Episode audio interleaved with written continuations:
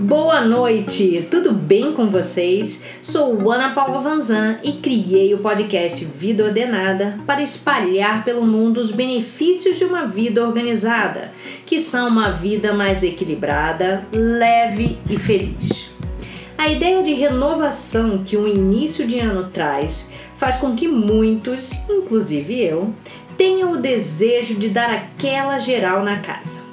Pensando nisso, preparei um passo a passo para ajudar a vocês a se organizarem, para deixar a casa em ordem e limpinha e começar o ano zerado. Esse método te dará mais autonomia, praticidade no dia a dia e abrirá espaço para o novo. Além de deixar um cheirinho gostoso nos seus armários e gavetas e dar uma circulada na energia. Então corre e pega um caderno e caneta para não esquecer de nada. Esse ano, minha organização começou no dia 11 de janeiro e ainda está acontecendo, pois retomei minhas atividades de trabalho na mesma data. Meus pais e minha irmã ficaram quase um mês na minha casa para o Natal e Ano Novo. E quando se foram, no dia 10 de janeiro, preparei meu cronograma de limpeza e organização da casa. Mas com um bom planejamento é possível fazer de tudo, mesmo com a agenda apertada. Nesse cronograma, além da limpeza e organização interna dos armários e afins, programei a lavagem das cortinas, das capas de almofada, das mantas, edredões e colchas, dos travesseiros, limpeza dos estofados dos sofás e cadeiras da mesa de jantar e por aí vai. Depois de 30 dias com a casa cheia, é um ótimo momento de colocar tudo em ordem e dar aquela limpada mais profunda. Por muitos e muitos anos fiz tudo errado. Fazia toda essa limpeza sempre antes de recebê-los.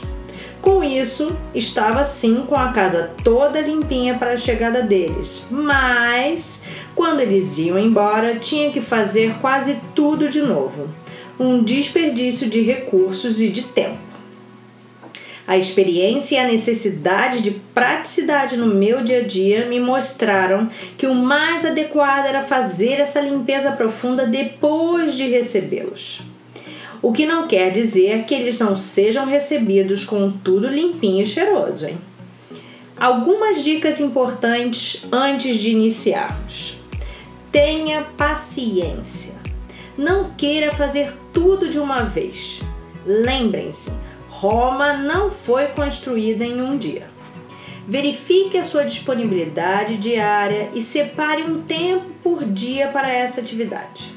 Coloque na sua agenda como um compromisso, com dia e hora marcada.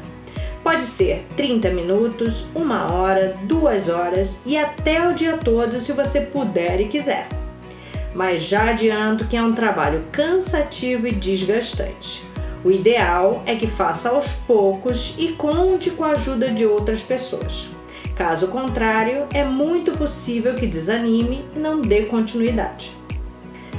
Faça por partes. Liste todos os cômodos e espaços que serão organizados neles. Darei um exemplo da minha lista: quarto do Pedro, armários, gavetas, gavetas da escrivaninha, mesa de cabeceira e baú da cama. Escolha um cômodo por vez e acabe o serviço nesse espaço para depois ir para outro. Ah, e não tente fazer tudo no mesmo dia. Respeite a sua disponibilidade. Não temos só isso para fazer na casa. Nos armários, faça parte por parte Limpe uma prateleira, depois a gaveta, o cabideiro, um de cada vez. E depois que finalizado, passe para outro espaço. Quando cansar, pare e volte de novo amanhã. Por isso, avisei para não retirar tudo de uma vez do espaço, pois quando cansar é mais fácil e rápido finalizar. Solicite ajuda. Já falei inúmeras vezes por aqui, em diversos episódios, sobre a importância de aprendermos a delegar e principalmente contarmos com a ajuda dos outros. Por mais que consiga dar conta de tudo sozinha, é muito importante envolver os filhos, o parceiro e outras pessoas que morem com a gente nesse processo. É um aprendizado para todos. Esse é um dos motivos pelo qual escolhi os meses de janeiro e julho para minha organização, meu detox da casa e limpeza profunda dos armários e afins pois são meses de férias dos meninos e posso contar com a ajuda deles.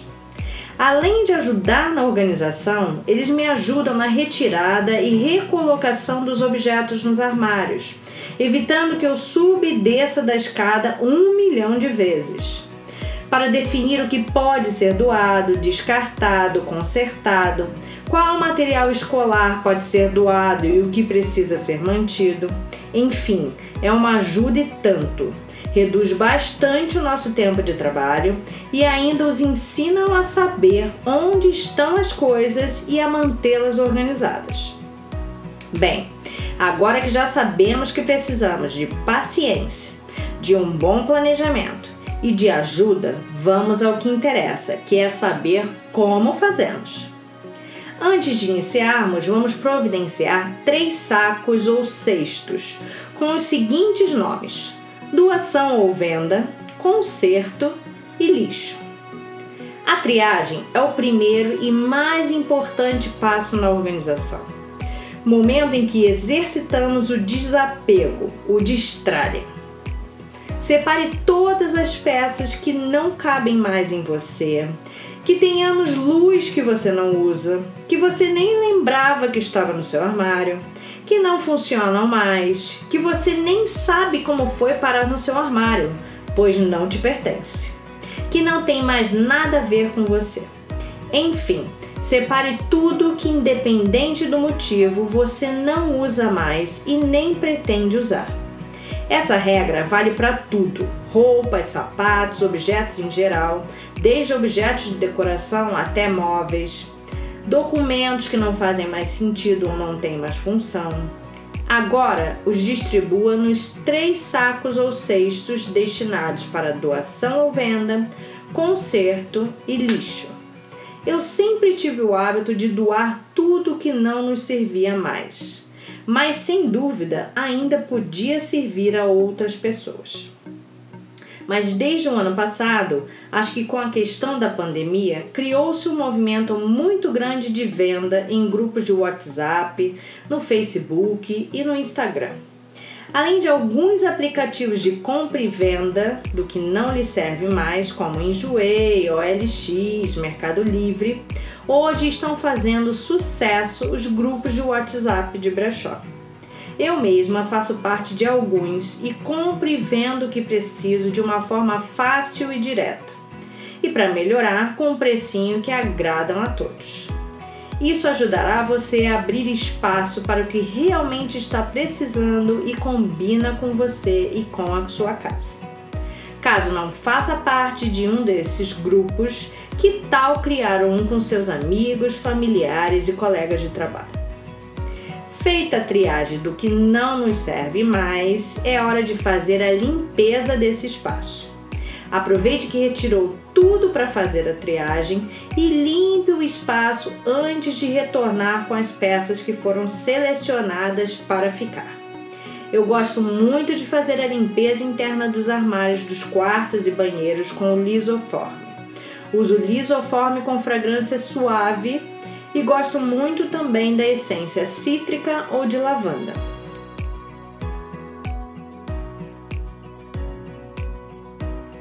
Ele é um excelente desinfetante e desodorizante e manterá seu armário livre de fungos e bactérias. Passo inclusive nas paredes internas dos armários e principalmente nas sapateiras. Depois de limpo, é hora de setorizar. Antes de organizar, faça a setorização dos objetos. Ela ajudará muito na dinâmica no dia a dia, pois teremos os itens da mesma família guardados juntos. Meia com meia, camisetas com camisetas, malhas de inverno separadas por tipo, pijamas curtos e pijamas longos. facilita muito ter todos os objetos de mesmo uso no mesmo lugar.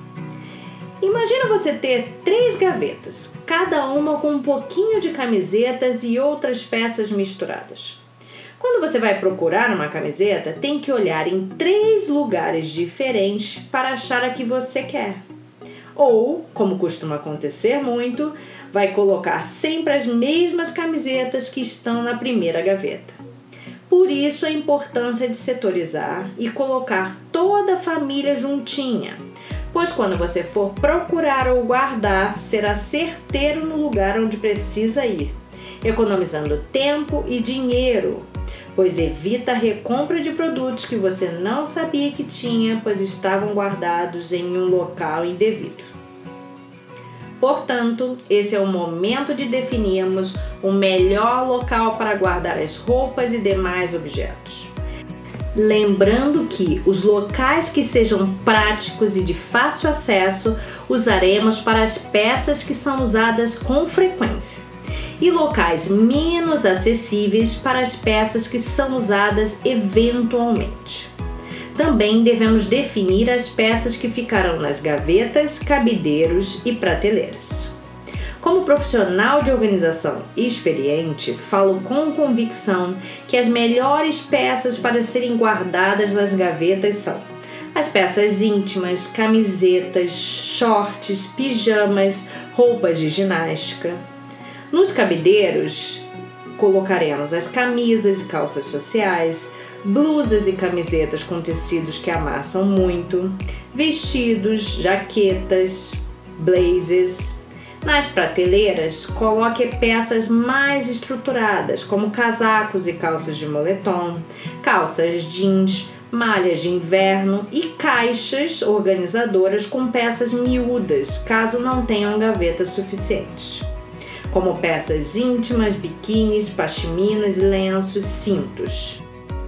Bem, nem sempre encontraremos os espaços ideais e adequados para guardar tudo o que temos por isso, os organizadores, como cabides, caixas, cestos, colmeias, serão excelentes auxiliares na organização.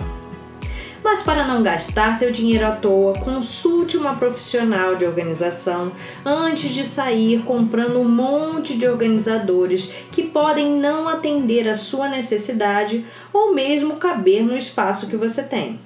Eles são excelentes se forem planejados adequadamente de acordo com o espaço e os objetos que temos. Agora que já setorizou e colocou as famílias juntinhas, é hora de organizar. Nesse momento, devemos dobrar as peças seguindo uma regra. Isso reduz bastante o espaço utilizado e facilita o seu retorno para o local. Organize obedecendo o tamanho das peças, as cores, os tipos de roupas e objetos. Dessa forma, ajudará bastante na hora da busca do que precisa. Evite fazer pilhas de roupas nas gavetas.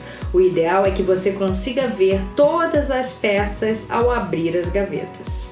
Coloque elas de pé ou inclinadinhas, dependerá da altura da sua gaveta de forma que fiquem todas visíveis. Nas prateleiras, não faça pilhas com mais de seis peças, pois isso dificultará a manutenção da organização e também o acesso a estas peças. Bem, agora vocês já sabem como fazer. Fique atento a alguns ambientes que tenham umas dicas e cuidados adicionais. Nos banheiros, tenha uma atenção especial na verificação de remédios, cosméticos, perfumes e afins. Verifique o prazo de validade e jogue fora tudo que estiver vencido. Sempre tem alguma coisa vencida. Não esqueça que sua saúde deve vir em primeiro lugar. Na cozinha, depois de remover todos os utensílios, jogue fora o que estiver quebrado lembrando de embalar as louças e vidros adequadamente e identificar na embalagem que se trata de vidro quebrado, para que ninguém se machuque. Na dispensa, verifique a data de validade dos alimentos, descarte os vencidos E ao organizá-los, coloque sempre na frente os que estiverem por vencer.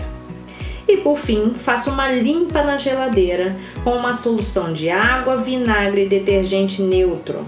E retire todos os potinhos e produtos que estiverem vencidos ou que você não irá mais consumir. No escritório ou no local que guarda os documentos, é hora de revisar a papelada acumulada durante o ano e se desfazer do que não é mais necessário. Todo início de ano esvazio a minha pasta sanfonada, onde coloco as contas pagas de todos os meses do ano e as coloco em uma pasta com a identificação do ano. Ainda guardo as contas pagas dos últimos cinco anos para qualquer eventualidade mas se não quiserem mais guardar, guardem apenas a declaração anual de quitação de débitos, que deve ser enviada pelas empresas, e tá tudo certo. Mas se certifiquem que eles enviarão e que realmente está tudo quitado antes de se desfazer das contas. Os comprovantes de pagamento também podem ser guardados em um arquivo no computador, já que hoje em dia a maioria faz o pagamento online. Enquanto fui fazendo a limpeza dos armários, programei a lavagem das colchas, edredões, capas de almofadas, travesseiros e colchões das camas. Alguns lavei em casa e outros mandei para a lavanderia. Para a limpeza dos sofás, cadeiras da sala de jantar e tapetes, tem uma empresa que faz esse serviço de limpeza para mim há anos. E para a limpeza dos colchões, uma amiga querida, a Glaucia Moderno, que também trabalha como personal organizer, faz pelo menos duas vezes por ano essa limpeza aqui em casa. Ajuda muito na diminuição e proliferação dos ácaros e a diminuir os problemas respiratórios. Lembrando que a limpeza de colchões, cortinas, tapetes, sofás devem ser feitas a cada seis meses. Caso não tenha muito uso na sua casa, dá para fazer uma vez por ano. Os travesseiros têm vida útil de dois anos e devem ser trocados após esse tempo. Os colchões têm vida útil de 5 a 10 anos. Para ajudar na conservação dos travesseiros e do colchão, use capas protetoras e lave-as periodicamente. E por fim, para dar aquela zerada na casa, depois de ter o interior de todos os móveis limpos e tudo lavado, planeje aquela faxina profunda e pesada na casa. Arraste os móveis, limpe os móveis por fora, Limpe os objetos de decoração profundamente, os lustres e abajures. Limpe as janelas, beirais, blackouts. Limpe os quadros e espelhos, os eletrodomésticos e eletroportáteis. Bem, o trabalho é pesado e longo mas feito com regularidade vai se tornando cada vez mais fácil, pois passamos apenas a fazer uma reorganização de algo que já está organizado e a limpeza profunda, se feita regularmente, também fica mais fácil de ser feita. Vale muito contar nessas duas épocas do ano com a ajuda de um profissional de organização para todo o processo de organização interna dos móveis e com a ajuda de um profissional de limpeza para essa faxina pesada e profunda da casa. Feito isso, estamos prontos para mais um ano com muita energia, alegria e boas vibrações. E vamos que vamos, pois janeiro já está chegando ao fim. Se gostou dessas dicas, não deixe de compartilhar com seus amigos esse podcast. Ele pode ajudar a muitas pessoas a se organizarem e deixarem suas casas e seus espaços de trabalho mais práticos e funcionais, além de super limpinhos e cheirosos. Um grande beijo e até a próxima quarta com mais um podcast Vida Ordenada.